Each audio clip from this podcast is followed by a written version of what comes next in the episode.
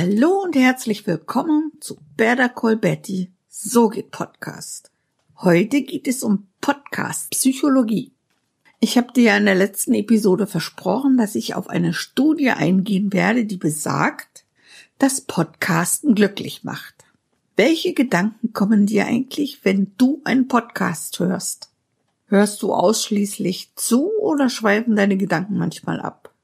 Hast du während des Hörens vielleicht schon mal den Gedanken gehabt, zu einem bestimmten Thema selbst einen Podcast zu starten? Wenn dem so ist, kann ich nur sagen, mach das. Denn ich bin fest davon überzeugt, dass du es drauf hast, deinen eigenen Podcast zu verwirklichen. Falls du immer noch mit dir haderst, gebe ich dir mit dieser Episode einen Impuls mit auf den Weg, der deine Entscheidung vielleicht erleichtern wird. Podcasten macht glücklich. Und das mit zehn Ausrufezeichen. Das glaubst du nicht? Natürlich glaubst du es nicht. Du hast ja noch keinen Podcast gestartet. Aber vielleicht kann ich dir mit dieser Episode die Scheu nehmen. Ich kann dir aus meiner eigenen Erfahrung erzählen, dass ich nach jeder Episode so voller Glücksgefühle bin, dass ich nur noch feiern möchte. Jede Episode umfasst einen geschlossenen Prozess. Von der Vorbereitung über die Aufnahme bis zum Hochladen ist es ein Rhythmus, der mich stimuliert und kreativ sein lässt. Und meine Erfahrung wird nun auch noch durch diese Umfrage gestützt. Sie befasst sich mit der Psychologie des Podcastens und trägt folgenden Titel. Mehr als ein Hobby? Deutschsprachige PodcasterInnen im Fokus psychologischer Forschung.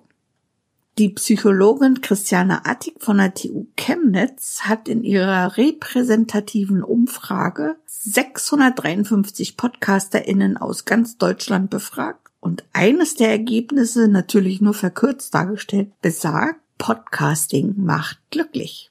Es gibt jedoch noch andere Aussagen, die mit dieser Umfrage getroffen werden können. Die Psychologin Christiane Attig kommt nämlich zu folgendem Schluss. Der durchschnittliche Podcaster ist ein 38-jähriger Mann mit einem Hochschulabschluss, der in einer Großstadt wohnt und sich dem politisch linken Spektrum zuordnet.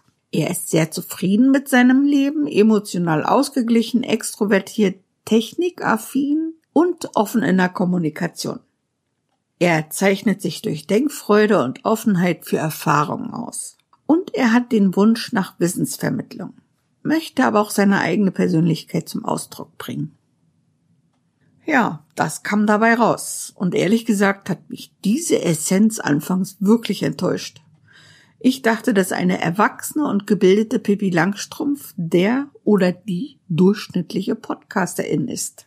Ich kenne so viele fantastische Podcasts von Frauen, aber bei der Recherche sind mir mehr Podcasts von Männern begegnet als von Frauen. Aber was nicht ist, kann ja noch werden. Und genau deshalb habe ich diesen Podcast gestartet. Frauen, traut euch. Sei mutig. Ich weiß, dass du etwas zu sagen hast. Etwas Wichtiges, etwas, das jeder Mensch hören sollte. Sag es. Sag es mit einem Podcast. Und weißt du, was mich mit dem durchschnittlich männlichen und denkfreudigen Podcaster versöhnt hat? Das sind die Eigenschaften, durch die er sich definiert dass er sich zum Beispiel deutlich dem politisch linken Spektrum zugehörig fühlt, impliziert auch noch andere positive Eigenschaften.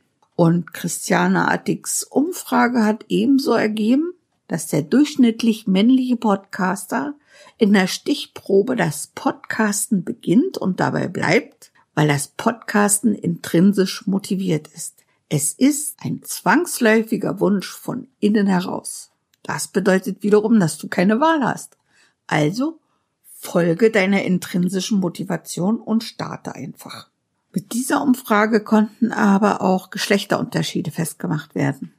Äh, es ergab, dass die durchschnittliche Podcasterin erst seit einem kürzeren Zeitraum produziert und auch tendenziell weniger HörerInnen hat. Und sie zeichnet sich durch stärkere Ausprägungen auf den Big Five Dimensionen aus.